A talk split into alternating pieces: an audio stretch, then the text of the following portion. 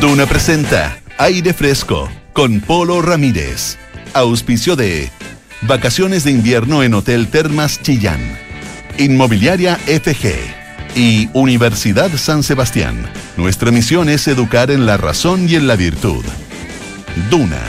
Sonidos de tu mundo. Muy buenas tardes, ¿qué tal? ¿Cómo están ustedes? Bienvenidos a una nueva edición de Aire Fresco aquí en Radio Duna en este día martes 5 de julio. Estamos como siempre en el 89.7 en Santiago, 104.1 en Paraíso, 90.1 en Concepción, 99.7 en Puerto Montt. También nos pueden escuchar en el canal 665 de BTR. Pueden utilizar nuestra aplicación Radio Duna o entrar a duna.cl y ahí se encontrarán con toda nuestra programación eh, nuestra música, los programas, las entrevistas, conversaciones y por supuesto nuestros podcasts. Por si se perdieron algo, quieren repetirse el plato, quieren enviarle em, un audio, una conversación, una entrevista a alguna persona, bueno, ahí tienen duna.cl, ahí está nuestro podcast, lo mismo que en Apple Podcast, Spotify y las principales plataformas de podcast. Hoy es día de arte y ciencia aquí en Aire Fresco. Estaremos con César Gable en nuestra sección Figura y Fondo, que es una presentación de la Fundación Actual. Y también vamos a estar junto a Francisco Lavena conversando con el doctor Mauricio Cerda, investigador del Instituto de Neurociencia Biomédica, BNI, de la Facultad de Medicina de la Universidad de Chile. Y vamos a conversar acerca de un eh, desarrollo de un software, ah, de, mm, es, un, es, un, algoritmo em, que podría ayudar a la prevención del riesgo de desarrollo de deterioro cognitivo. Es un proyecto que ya lleva varios años eh, y que mm, estudia, em, lo que busca es crear en realidad un dispositivo que logre eh, resultados como los que se han, se han logrado en algunas otras enfermedades. Ellos partieron eh, estudiando antecedentes relacionados con la sordera y la demencia, la hipoacusia, ¿no es cierto? Y la, y la demencia. Eh, y bueno, la idea es eh, utilizar estos, este mismo análisis, este mismo software y también los dispositivos para, em, para utilizarlo en el campo clínico. Ah, em, y esto, es, esto genera, digamos, toda esta, esta investigación em, da cuenta de una asociación que podría ayudar a servir eh, como prevención para patologías eh, muy severas, como por ejemplo el Alzheimer. Em, de esto estaremos conversando junto a Francisco Lavena en algunos minutos más. Un día muy, muy noticioso en lo político, en lo constitucional. Ah, la verdad que no, logramos salirnos del tema, eh, porque claro, está generando información, noticia todos los días. Hoy se conocieron por parte del CERVEL algunos antecedentes importantes para la campaña y para la elección, para el referéndum mismo, el, plebiscito mismo, pero también ha habido mucha gente saliendo del closet, otros abriendo la puerta del closet, asomando la cabeza y metiéndose adentro de nuevo. no se sabe mucho.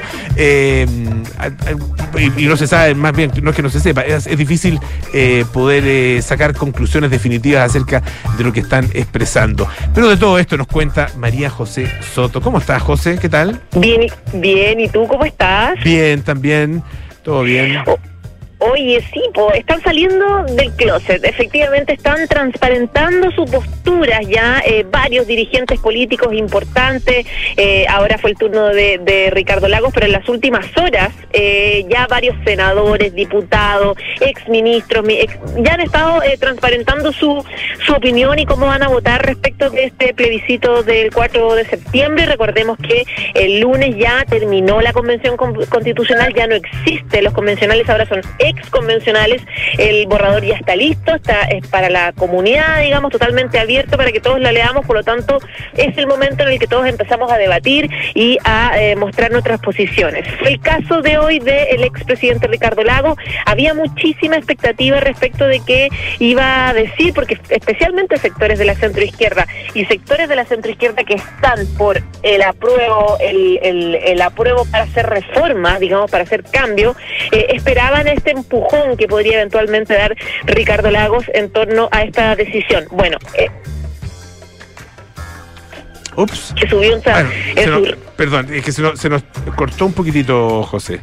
Sí, ahora sí, ¿me escuchas? Ahí te escuchamos bien, sí. Ya, perfecto. Él dio finalmente su, su opinión en esta en esta carta de dos carillas donde él habla del proceso constituyente y, eh, claro, él eh, instala una eh, postura de neutralidad que fue bien fuerte para la clase política hoy porque en general fue transversal el apoyo a su declaración eh, de gente de oficialismo, oposición, etcétera. Él parte diciendo que el proceso constituyente en el que estamos no termina el 5 de septiembre después del plebiscito porque dice las dos alternativas en juego están lejos de convocar a la mayoría de la ciudadanía. Es decir, él ya dice que ninguna es representativa. Él agrega que la constitución vigente tampoco logra concitar ese apoyo porque se utilizó el poder de veto de sectores partidarios del Estado ausente o subsidiario cada vez que se buscó reformarlo. Entonces él agrega Chile necesita y merece una eh, constitución que suscite consenso. Y dice, ninguno de los dos textos que puedan resultar del plebiscito del 4 de septiembre está en condiciones de lograrlo. Y de hecho pone puntos a favor y en contra para el apruebo y para el rechazo, porque dice, si gana el apruebo hay que hacer varios cambios. Dice, habría que devolver el nombre al Poder Judicial, eh, hace, hace, críticas bien directas al, al, borrador, digamos, eh, de devolverle el nombre al Poder Judicial, a otros dos poderes legislativos, el, al Ejecutivo a sus tres temas de administración de justicia, cambiar la integración en las facultades del Consejo de Justicia, eliminar el tema parlamentario en las leyes de concurrencia presidencial, reformar el sistema mm, político con el tema de el bicameralismo asimétrico, corregir el Estado regional, bueno, plantea varias correcciones que habría que hacerle al borrador nuevo en caso de ganar a la. Pero si gana el rechazo, también pone sus reparos, porque dice eh, que eh, si gana el, rechazo, los cambios de la Asamblea Constituyente tampoco se pueden dejar de lado. Entonces dice, habría que rebajar el quórum para reformas constitucionales, eliminar las leyes orgánicas constitucionales de quórum cualificado, suprimir el rol preventivo de eh, y de oficio que tiene el Tribunal, su, el Tribunal de Constitucional, entre otras otras correcciones que él plantea entonces, él lo que quiere decir es lo siento, pero no les voy a decir ni apruebo ni rechazo porque no se acaba el mundo eh, con el apruebo con el rechazo, ni tampoco va a ser un mejor país. En el fondo tenemos que trabajar y reformar ambas eh, alternativas. Entonces, claro, da un, un una puerta bastante interesante también a la famosa tercera vía, este proyecto que eh, va avanzando en el Congreso y que busca bajar los quórums. Eh, hubo muchas reacciones en el día y se sumó esta carta también que hicieron eh, varios también personajes interesantes de la política chilena, como por ejemplo un grupo de una carta firmada por Javier Parada, por Felipe Arboe, convencional, por Andrés Velasco, el exministro Oscar Landerreche, el abogado ah, Antonio Bascuñán, también Carolina Torrealba, que es ex subsecretaria de Ciencia de eh, Piñera, el ex ministro de Hacienda de Eduardo Frei Ruiz Table, Manuel Farfán.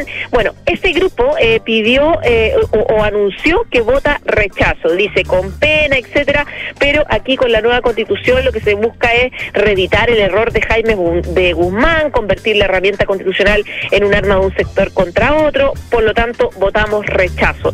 Se sumaron hartos otros también al rechazo, como la senadora Jimena Rincón, estaba también Matías Walker, en paralelo, Polo, también hubo, eh, por ejemplo, la bancada de los senadores del PPD insistió en que ellos van por el apruebo, pero entienden, aceptan y le encuentran toda la razón a las declaraciones de Ricardo Lagos en el sentido de que hay que trabajar por las dos eh, opciones. Incluso habló el presidente Gabriel Boric. Imagínate cómo remece el, el tablero mm. eh, el expresidente Ricardo Lagos. Eh, Boric decía eh, que evidentemente tiene mucho sentido las palabras de Lagos, dice, de aprobarse la constitución. Hay que hacerle mejoras, también dice Boric, como lo, lo señalaba Gaspar Domínguez, y dice yo mismo como presidente de la República estoy de acuerdo en que hay que tener esa disposición. Ahora, Boric agrega, en la otra opción, que gana el rechazo, hay que depender del veto histórico que ha tenido la derecha en los últimos 30 años para hacer reformas sustantivas a la Constitución, respondiendo así a muchos sectores de izquierda polo que no, no, no se creen en el fondo esta opción que plantea la derecha de poder hacer los cambios constitucionales en el Congreso, sino que dicen no va a haber ningún cambio porque no lo quisieron hacer en 30 años. Un poco también eh, escucha ese, ese, ese mundo que está muy pendiente también de lo que diga Gabriel Boric. Así que, bueno, se abrió totalmente la campaña estamos todos hablando del apruebo y el rechazo y seguramente en los próximos días vamos a escuchar también otras declaraciones de personeros importantes transparentando su voto. Ha habido varias, a ver, no podemos decir sorpresas absolutas, absolutas, ¿eh? Eh, no, no a alguien eh, que... que que haya en estas en estas salidas del closet alguien alguien impensado. ¿ah? Por el momento no ha habido alguien impensado. Sí, eh, nombres muy relevantes como los que tú eh, señales y que, y que probablemente en cierta en cierto sector tiene mucha importancia, eh, más bien dentro de la elite. Es muy difícil que alguno de ellos, por muy relevantes que hayan sido en sus funciones, en, sus cargos, y, y, por muy relevantes que lo sean hoy día, incluso por sus ideas y sus propuestas, que, que yo por lo menos encuentro que son muy interesantes eh, a nivel eh, eh, popular, digamos, a nivel de voto popular, no creo que tengan mucha incidencia, pero de todas maneras generan a este, este, este remesón, ¿no es cierto?, en el avispero. lo que no se ha visto, José, no sé si, si podrá haber en algún minuto alguna figura relevante que uno hubiera asociado más bien al rechazo y que se, y que se esté volcando al apruebo. Ah, eh, es, más bien en el mundo de la, de la centro izquierda, ex concertación, ex nueva mayoría, donde se están produciendo, ¿no es cierto?, esta, esta, esta diferenciación ah, entre unos y otros, pero en un mundo, porque la derecha sabemos cómo votar, ¿no es cierto? y la izquierda también, pero, pero, gente más bien cercana al, al mundo del apruebo que, que se esté dando vuelta, eso no hemos visto. Nada, cero. De hecho, gente que hay hay mucha gente que votó eh, apruebo y que es de derecha eh, no sé yo pienso en figuras de la UDI eh, reconocidas como Jaime Belolio em, como Javier Macaya como eh, que, en algún minuto dijeron hay, que aprobar hay que aprobar desborde había ah, había muchos que ah, en el plebiscito de entrada dijeron hay que aprobar porque quiere ser un cambio a la constitución ahora están totalmente jugados por el rechazo. Totalmente sí. Yo, yo creo que ahí ahí no hay grandes modificaciones el tema complejo está en la izquierda y en la centroizquierda, donde hay mucha eh, ahí contradicción interna, debate, eh, incluso peleas como muy personales, que, muchas reflexiones personales que tienen muchos dirigentes que todavía eh, no se deciden a decir lo que piensan y que se sienten un poco presionados por el apruebo, pero también hay argumentos para el rechazo, están recién en ese debate. Sí, creo que ahí el tema complejo está en ese bloque, en la izquierda y en la centroizquierda. María José Soto, como siempre, muchísimas gracias, un beso grande, que esté muy bien. Un abrazo, chao, chao. Oye, em, una, una historia, no una historia, es un, es un hecho, eh, una mm, innovación que es muy interesante en, fíjese, en Suiza.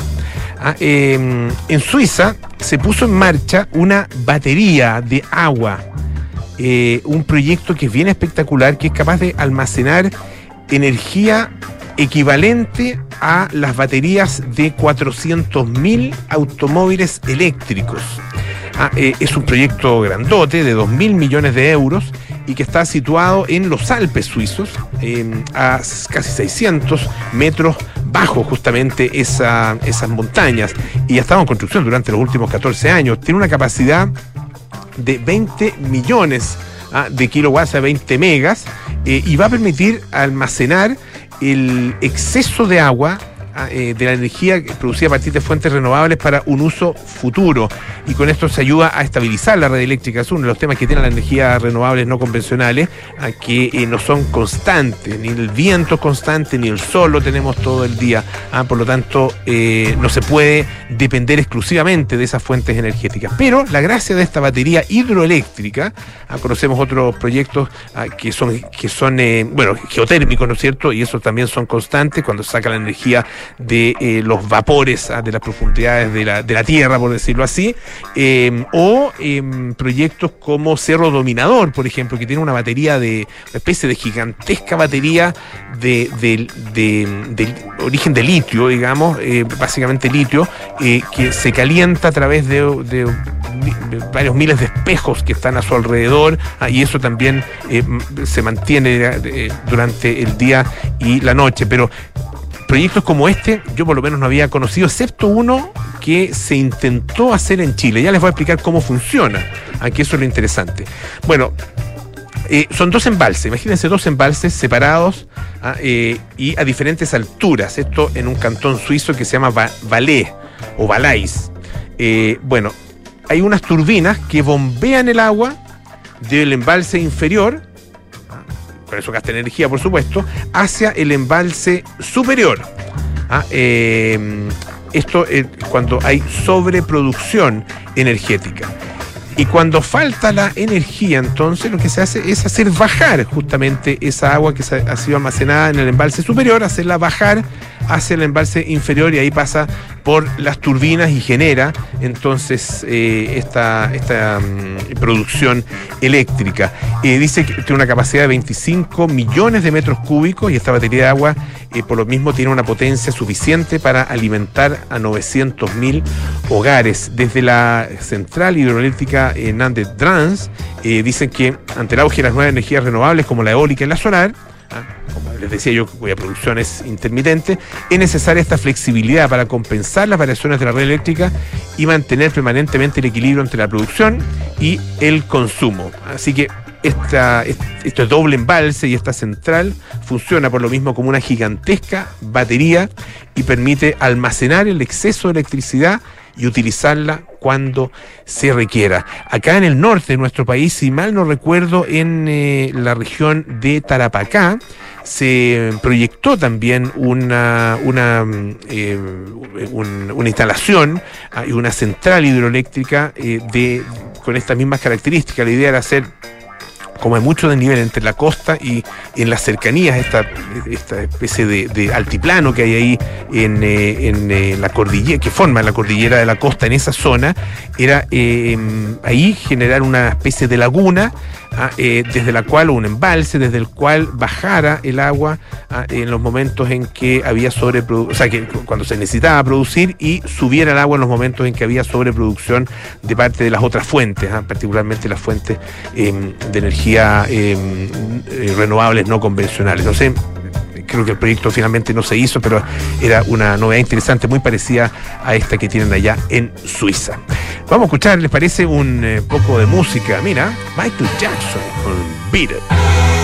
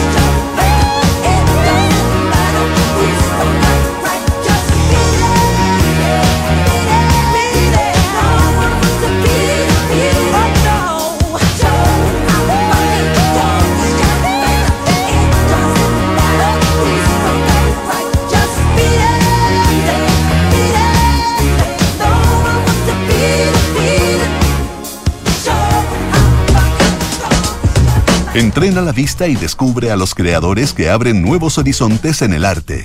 Porque ver es más que mirar, esto es Figura y Fondo, con César Gabler, en aire fresco.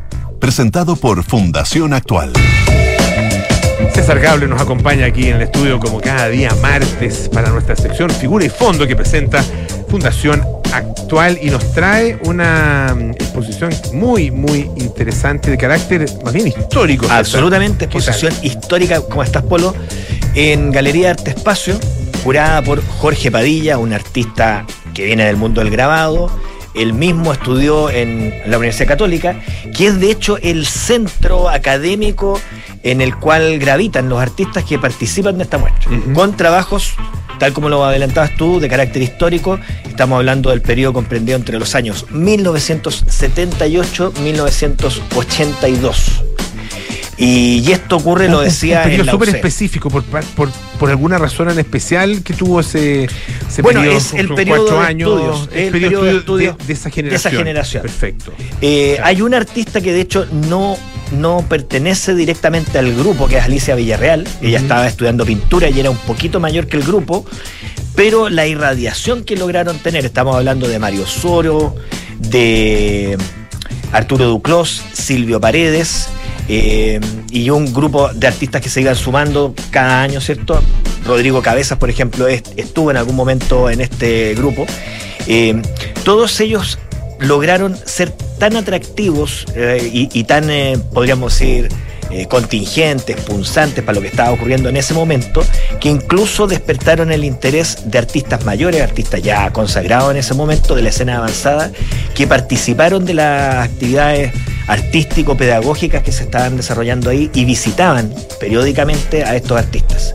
Todo esto ocurría en el campus Lo Contador, ¿cierto? Allá, eh, que hoy día no está, de hecho, en la Escuela de Arte, hoy día está Estudios Urbanos y Arquitectura. Arquitectura, claro. ¿Cierto? Pero en ese entonces funcionaba diseño, que también está hoy día, funcionaba diseño y estaba arte. Arte está ahora en el campo oriente. En el campo oriente, Claro. junto con la gente de teatro, Mm. entre otras car- carreras.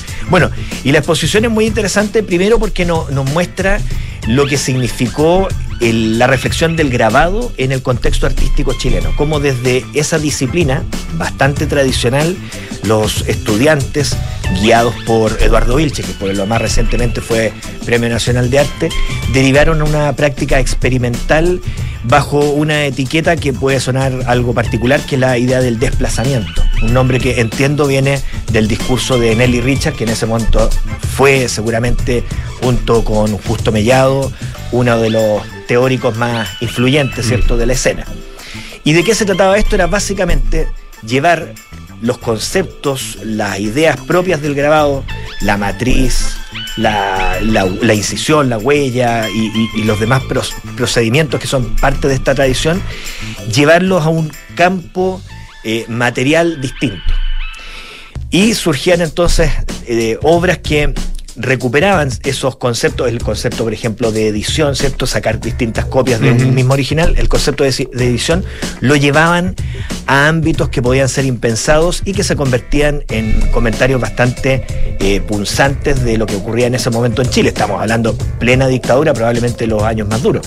Eh, el, a ver, acá hay, hay un, un, um, un, eh, un- un tipo de, de- de arte eh, gráfico, ¿no es cierto? Visual, una técnica específica que es la técnica del grabado, que tiene distintas, por así decirlo, subtécnicas, ¿no es cierto? Claro, Ah, eh, la silografía, exacto. la guatinta. Claro. Eh, ¿De qué manera es, es- esa técnica eh, es, en este caso, no solo un- una, una forma de hacer las cosas, sino que también un fondo, un contenido, un mensaje?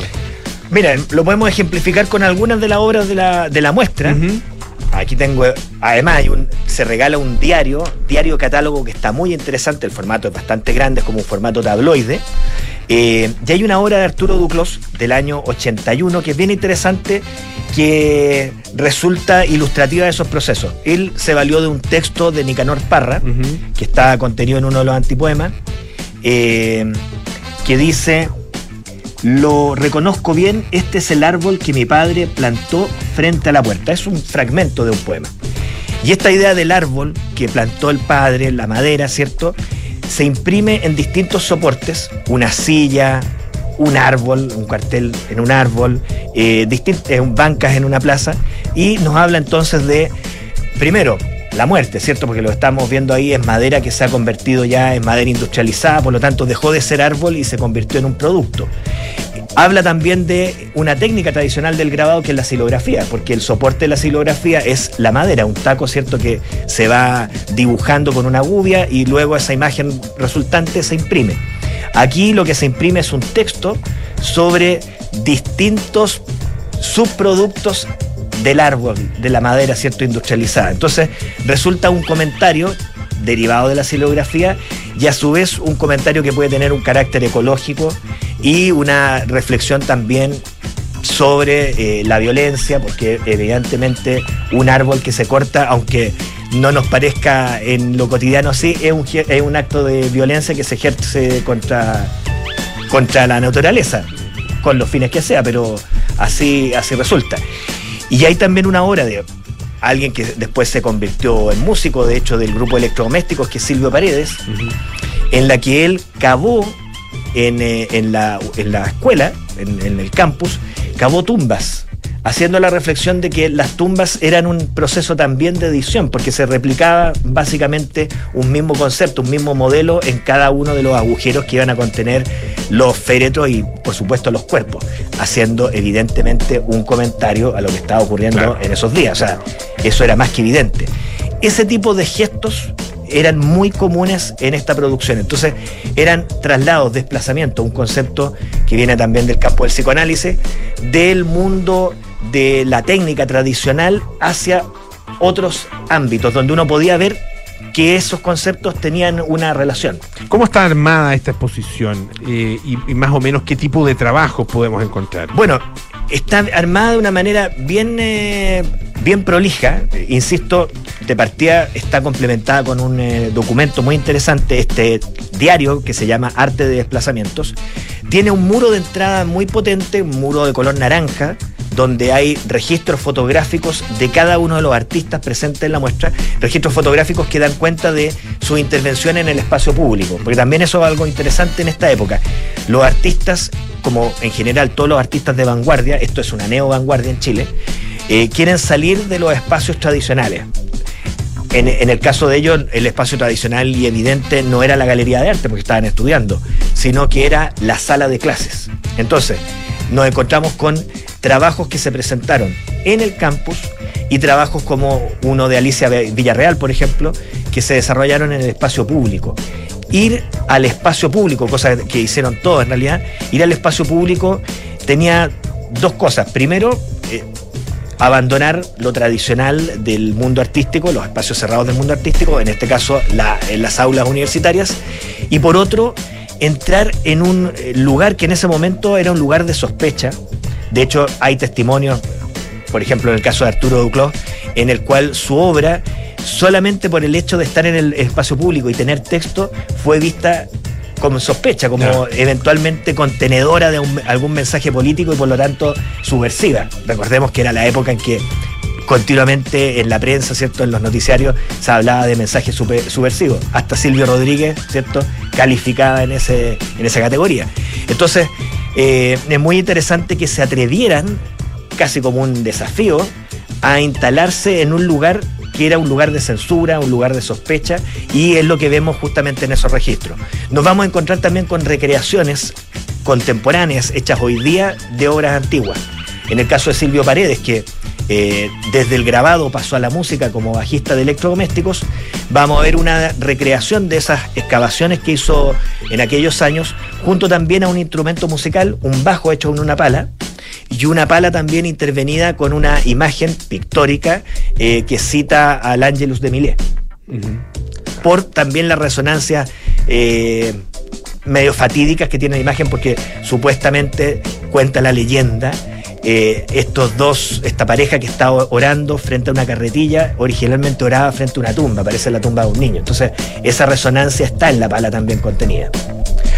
Arte de desplazamientos, entonces, esta muestra em, de artistas que se formaron durante ese periodo, ¿no es cierto? 78, bajo 82, bajo la tutela de Eduardo Vilches. Interesante. ya pues César, muchísimas gracias. ¿ah? A ti, Polo. Que esté muy bien. Oye, un par de cosas muy, muy importantes. La Universidad San Sebastián es la primera universidad chilena acreditada internacionalmente con estándares de la Unión Europea por la agencia alemana ACAS. Universidad San Sebastián, una gran universidad que avanza y crece. Reservar tus vacaciones de invierno en Hotel Termas Chillán es reservar los mejores recuerdos, es reservar momentos inolvidables en familia, es reservar todo lo que significa unas vacaciones de invierno en un lugar simplemente excepcional. Haz tus reservas en reservas.termaschillán.cl o en www.termaschillán.cl. Hacemos una pausa, volvemos con más aire fresco. Esto es Radio Duna. Pablo cambiarse de casa. Pero la gran pregunta es, ¿arrendar o comprar? La respuesta es comprar, porque en Inmobiliaria FG te apoyamos con hasta el 10% del pie y un plan de pago a medida. Tenemos descuentos en unidades seleccionadas y muchos beneficios más. Ya lo sabes, si está difícil arrendar, te ayudamos a comprar. Conoce los más de 25 proyectos de casas y departamentos que tenemos a lo largo del país en inmobiliariafg.cl y atrévete a comprar hoy con Inmobiliaria FG. Hola Elisa. Hola Juan. Les escribo porque ustedes nosotros, todos, tenemos algo grande, algo noble y trascendente que hacer en la vida y luchamos para hacerlo realidad. Nuestra misión es formar personas comprometidas con el bien común y con la paz, con el cultivo del conocimiento y con la búsqueda de la verdad. En la Universidad San Sebastián hacemos nuestra tu misión y la misión de cada nueva generación. Francisca, buenas noticias. Reservé momentos increíbles con los niños y contigo. Reservé vistas únicas. Reservé nieve, esquí, naturaleza y montañas. Reservé unas vacaciones de invierno excepcionales en Hotel Termas Chillán. Mm, ¡Qué bien! La necesitaba. Haz tus reservas en termaschillán.cl.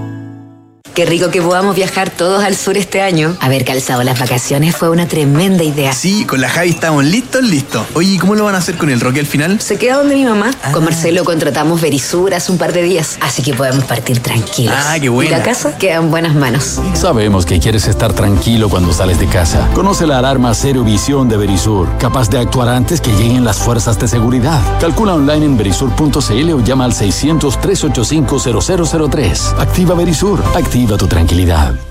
Ahora que hay ciclovías, voy en bici para todos lados y llego a la puerta de mi casa. Me encanta salir al parque. Ahora está lleno de juegos. Viviendo acá, tengo el banco al lado. Ya no tengo que ir al centro. Cuando pensamos una mejor ciudad, la planificamos y la hacemos realidad. La Cámara Chilena de la Construcción te invita del 5 al 7 de julio a la undécima versión de la Conferencia Internacional de Ciudad. Un espacio de colaboración donde expertos conversarán sobre cómo avanzar en soluciones que nos acerquen a la ciudad que queremos. Participa en www.conferenciaciudad.cl. Enfrentar el cambio climático es tarea de todos. Duna, por un futuro más sostenible. La industria de las infraestructuras es sin duda uno de los pilares de la economía mundial y su modernización en los procesos es clave para que siga avanzando en conjunto con los nuevos tiempos. Desde Acciona plantean que ganar en productividad es el nuevo desafío y que para conseguirlo se deberá fijar la mirada en una urgente transición hacia la automatización y la digitalización de los procesos de construcción. La total implantación de nuevas tecnologías, como el desarrollo del BIM, uso de drones, robotización o construcción modular, son algunas de las alternativas que tendrán un rol fundamental en esta nueva generación de infraestructuras del futuro. Acciona, expertos en el desarrollo de infraestructuras sostenibles para recuperar el planeta. Estás en aire fresco con Polo Ramírez.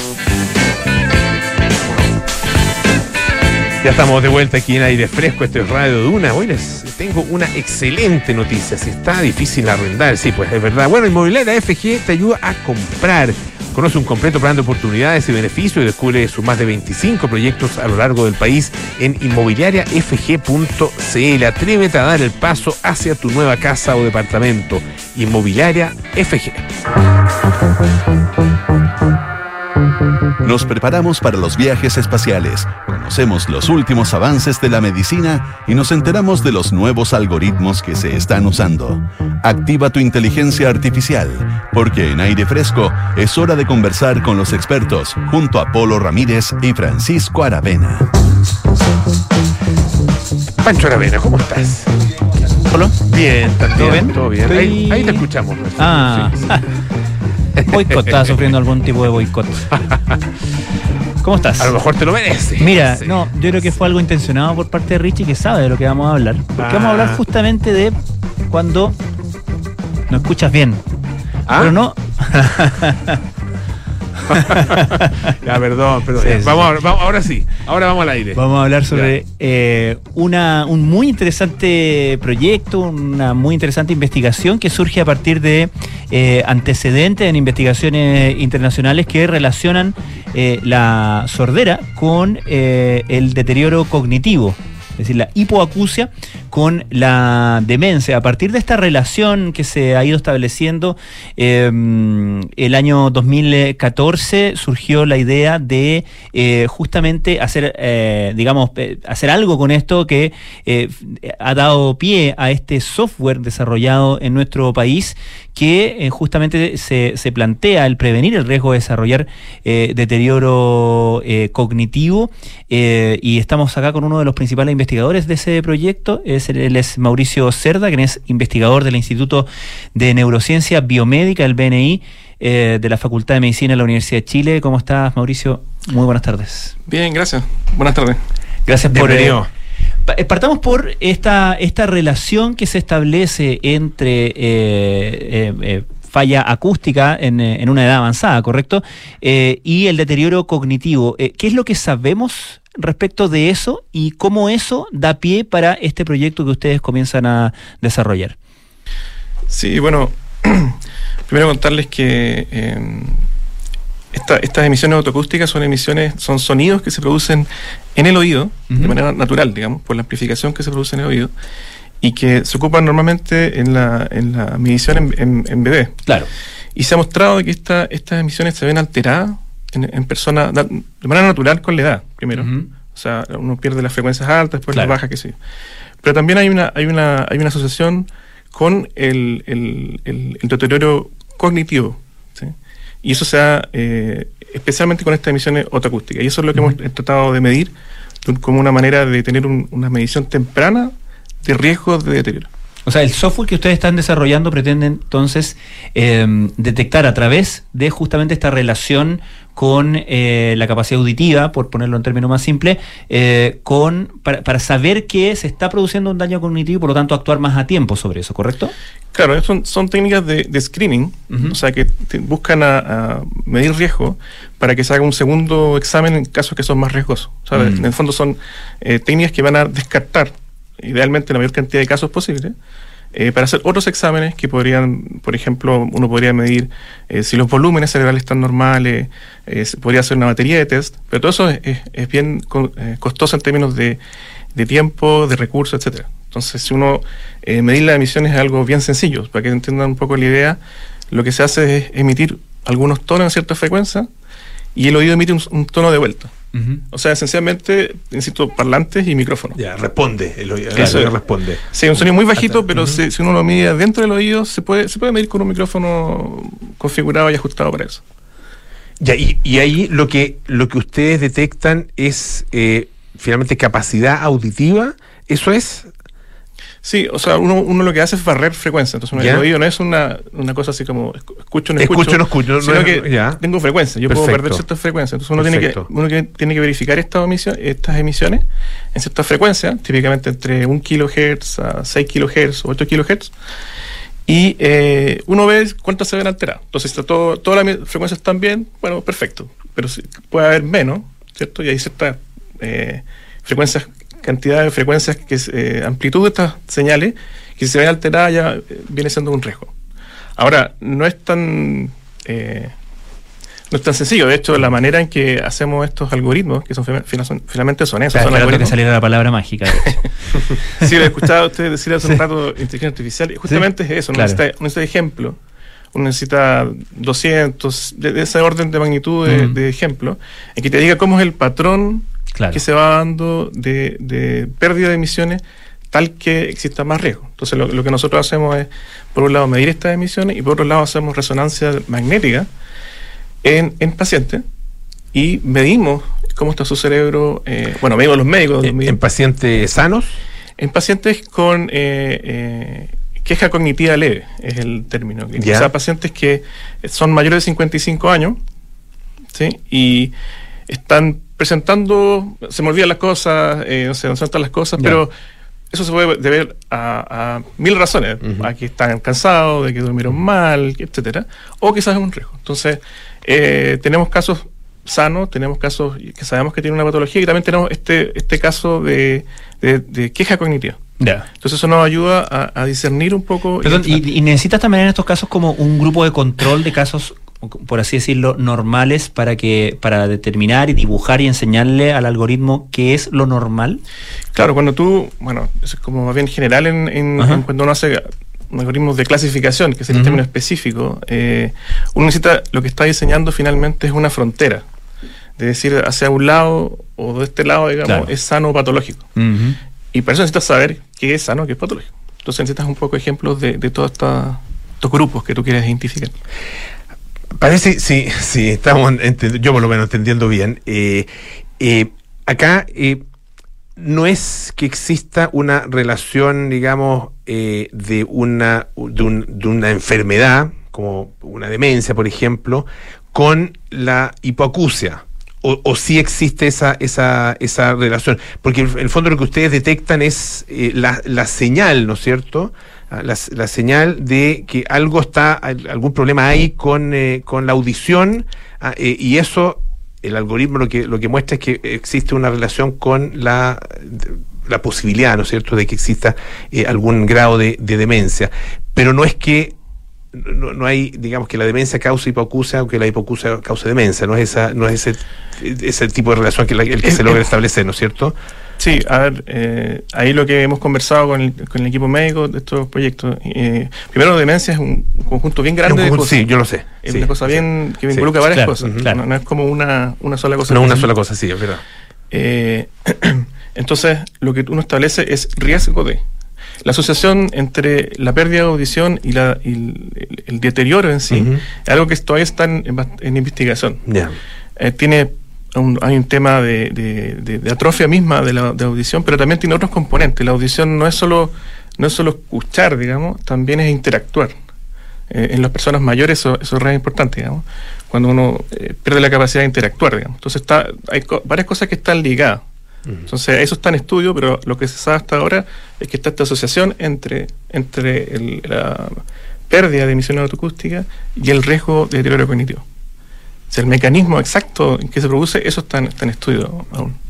Ahora, eh, mencionabas esta, mm, em, este, este procedimiento, digamos, que es, por un lado, el medir las emisiones autoacústicas y también eh, hacer una resonancia. ¿Esa resonancia se hace eh, al mismo tiempo o, se hace para verificar el estado de la persona que en el examen autoacústico ha, ha, eh, eh, arrojado algún tipo de observación relevante? En general se hace, eh, se hace diferido, pero no muy lejos, digamos. Tiene, la idea es que sea el mismo estado de, la, de salud de la ¿Y persona. qué es lo que se busca en esa resonancia? ¿Se busca el deterioro cognitivo per se o hay alguna relación o se busca alguna relación específicamente, como te, te mencionaba el Polo, eh, con eh, el mecanismo acústico, por así decirlo? Bueno, lo que nosotros estamos estudiando principalmente es tiene que ver con, la, con los volúmenes de las diferentes áreas. Ya. Con, con la edad eh, y con otros fenómenos también, diferentes áreas del cerebro se van haciendo más pequeñas. O de otra manera, eh, las áreas vacías, los ventrículos, se van haciendo más grandes. ¿sí? Entonces uno mide Mm. eso como, como, un, como un puente, digamos, hacia el deterioro. ¿Estas son resonancias magnéticas funcionales? Eh, no. Ya. Entonces, eh, uno hace estas mediciones en, en diferido, pero en el mismo periodo de tiempo. Eso también está acompañado de medi- mediciones clínicas de, de la parte cognitiva. Test de Mm. memoria, eh, test de, Perfecto. de, de- de diferentes tipos para evaluar desde diferentes ángulos. Hasta ahora nosotros la- lo, lo que hemos establecido con nuestro software es la parte de deterioro cognitivo vía el- la atrofia de algunas áreas del cerebro. Estamos conversando con el doctor Mauricio Cerda, investigador del Instituto de Neurociencia Biomédica, BNI, de la Facultad de Medicina de la Universidad de Chile. Eh, Mauricio, tú vienes del lado de la, del mundo de la ingeniería, ¿no es cierto? Eh, y estás trabajando en este otro mundo, el de, la, medicina, en una combinación que está siendo cada vez más frecuente. Eh, ¿Eso a, qué se debe? ¿Es de alguna manera una necesidad de la medicina de contar con herramientas eh, tecnológicas y de análisis de datos que con los que puede eh, mejorar, no sé, su diagnóstico y su, y sus tratamientos, o también hay un, hay un, un, un, interés de desarrollo de la propia ingeniería hacia, hacia, ese, hacia ese mundo para eh, ir de alguna forma eh, comprender eh, la, la, biología a partir de, eh, de, la matemática, por decirlo de esa, de esa manera. Yo, diría que son las, o, las dos cosas al mismo tiempo, claro. Sí, que son las, dos las mm. dos cosas, por, desde el punto de vista de, la ingeniería.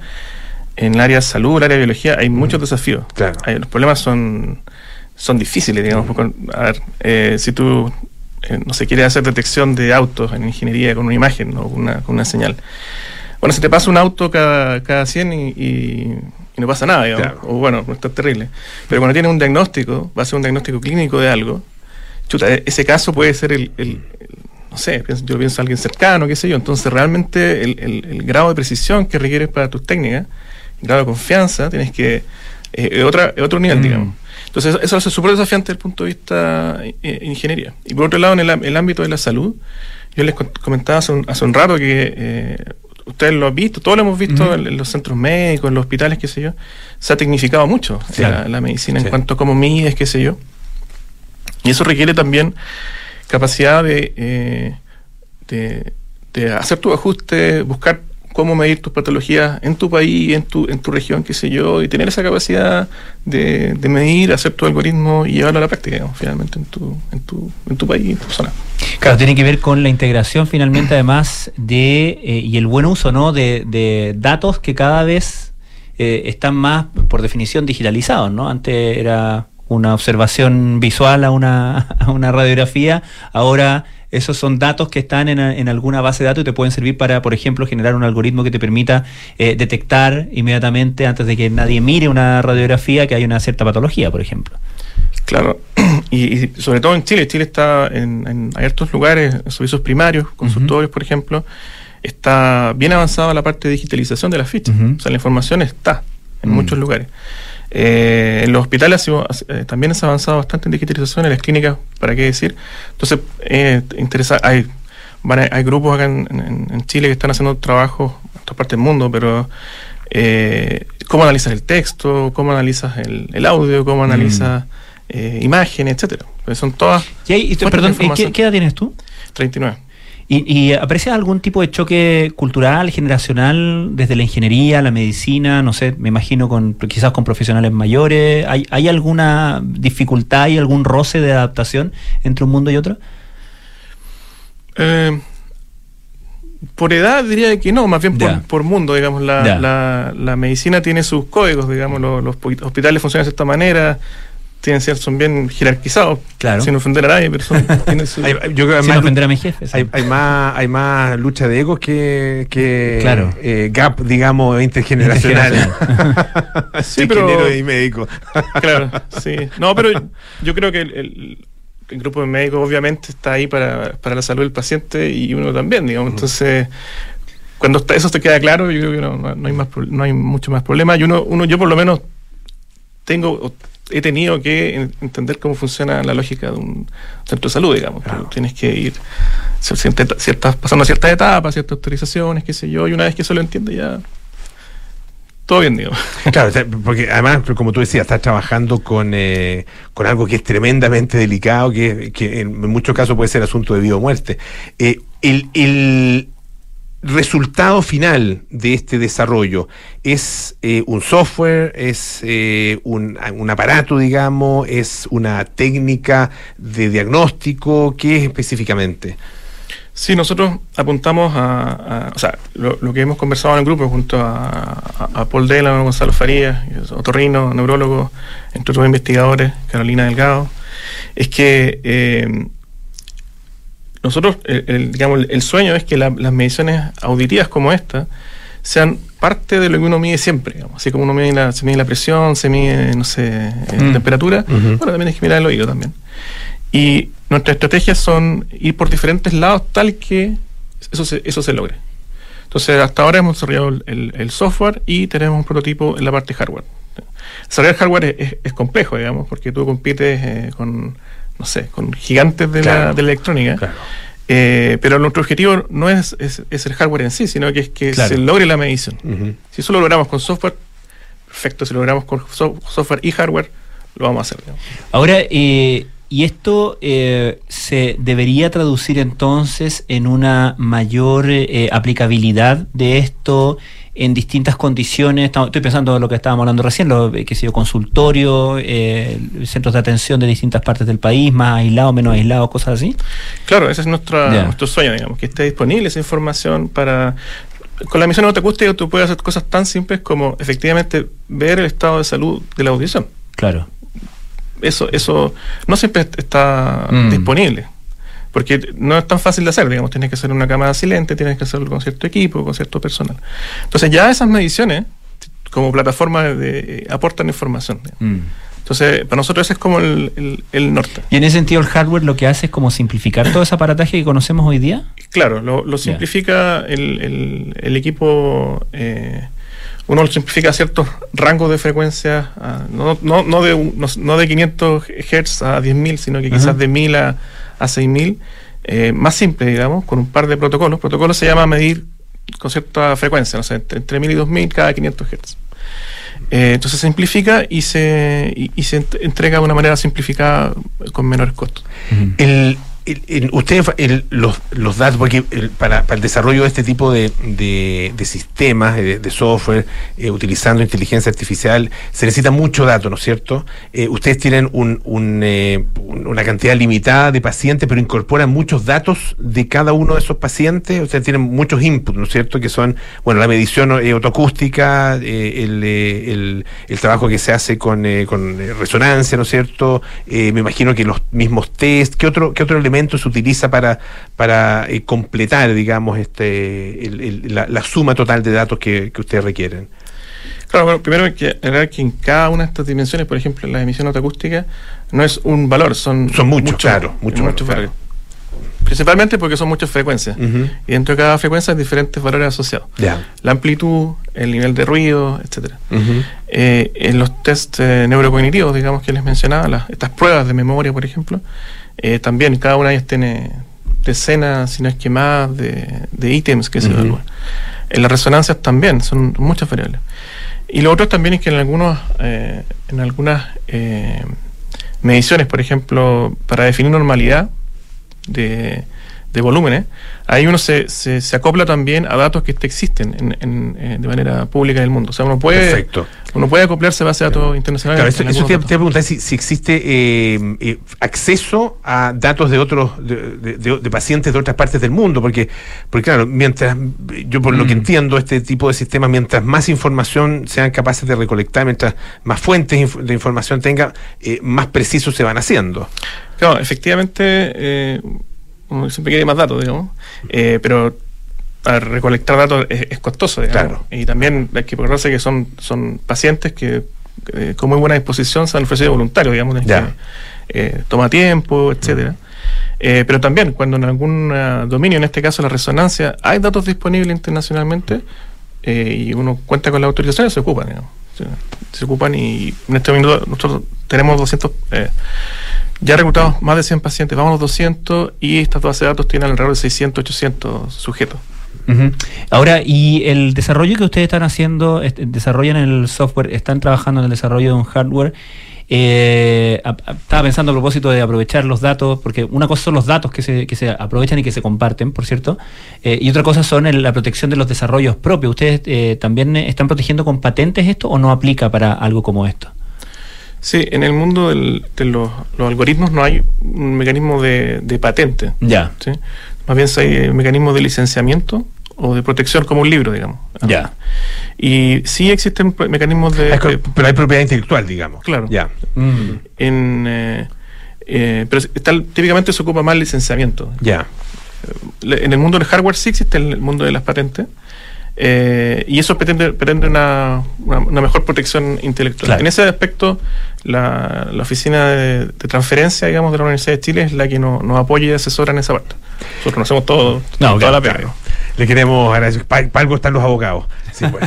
Muchas gracias a Mauricio Cerda, doctor Mauricio Cerda. que hagan el algoritmo. Exacto. eh, investigador del Instituto de Neurociencia Biomédica, BNI, Facultad de Medicina de la Universidad de Chile. Muchas gracias por estar con nosotros esta tarde. Gracias a usted. Gracias a usted. Muchas Pancho, gracias. hasta el próximo martes. Un gusto, Apolo. Igualmente, ya viene cartas notables con Manuel Espejo, luego nada personal con Josefina Ríos y Matías del Río, Terapia Chilense con Arturo Fontaine, María José Ochea y Noam Titelman, y Sintonía Crónica Epitafio con Manuel Espejo y Rodrigo Santa María. Nosotros nos juntamos mañana a las 6 de la tarde para más aire fresco. Que estén bien y sigan en compañía de Radio Chao.